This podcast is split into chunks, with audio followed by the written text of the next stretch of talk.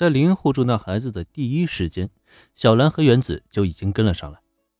等打发掉秦九和伏特加这两个一看就不是好人的黑衣男，两个女孩自然是连心大起，一边安抚着孩子，一边想帮他找到失散的妈妈。不过，并没有让他们等待太久。没过片刻，就有一个年纪大概在三十岁左右的女人出现了。等见到妈妈以后，男孩破涕为笑，立刻冲入母亲的怀抱中。这一幕看上去十分的温馨，也让小兰和原子觉得倍感欣慰。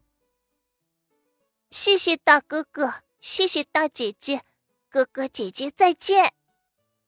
小男孩也很懂事，很惹人喜爱。那位母亲也是在一直鞠躬致谢，让小兰和原子觉得帮助了这对母子是真的再正确不过的选择了。因此，直到那对母子身影消失前，这两个女孩还依旧朝那母子离去的方向挥手致意，甚至到最后，小兰都意犹未尽地发出了感叹：“真是个可爱的孩子啊！”“是啊，俊雄真可爱。”就是那两个黑衣人实在是太可恶了，要不是连恩阻止，他们恐怕就真对俊雄动手了。接着小兰的话茬，原子连连点头。不过想想刚才那两个黑衣男，他却又不禁撇了撇嘴。在他看来，为了这么点小事就跟孩子上纲上线的家伙，还真是最恶劣的家伙了。好了，不过只是个小事件而已，没有必要放在心上的。对于原子的愤愤不平，林恩笑着开口安抚道。不过就在这同时，他眼角的余光却一直盯在工藤新一的身上。真不愧是自己花费心思安排的大戏啊！作为一名侦探的直觉，他貌似已经发现了不对劲儿了。那两个人有问题。果不其然，从刚才开始，工藤新一就一直陷入沉思之中。等到思考结束。随着他发出沉重的话语，是顿时吸引了所有人注意。你们难道不觉得奇怪吗？那两个男人，他们的穿着打扮完全不像是来游乐园玩的吧？对于原子的反驳，工藤新一有心开口，却在下一刻失了声。因为就在刚才，他敏锐地想起那个被林同学抓住手腕的男人，他做了一个很明显的掏枪动作。这说明什么呀？说明对方有枪在身上。而且掏枪呢，已经成为他的身体本能了。究竟什么人才能练出这样的本能呢？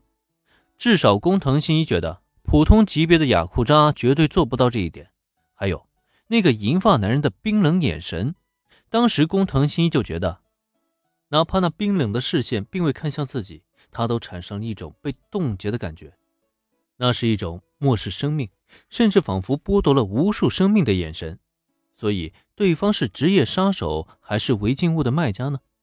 无论对方是什么身份，工藤新一都觉得自己不应该再说下去了。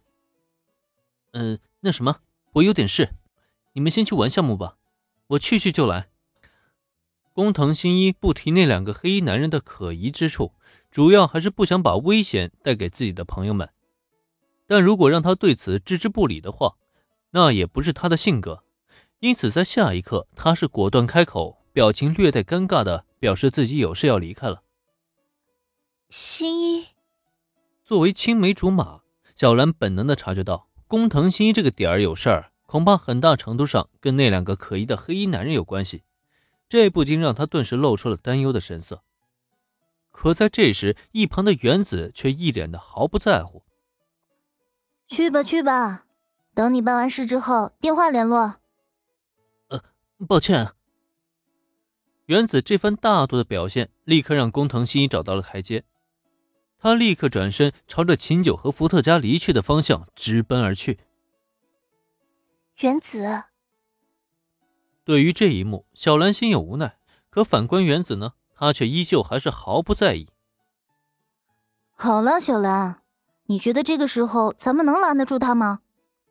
原子打发走工藤新一的原因是什么？理由很简单，他是真怕游乐园遇到什么杀人案件。如果那样的话，恐怕他一天的好心情都要消失了。因此，工藤新一既然找借口想要走，他肯定不会拦着呀。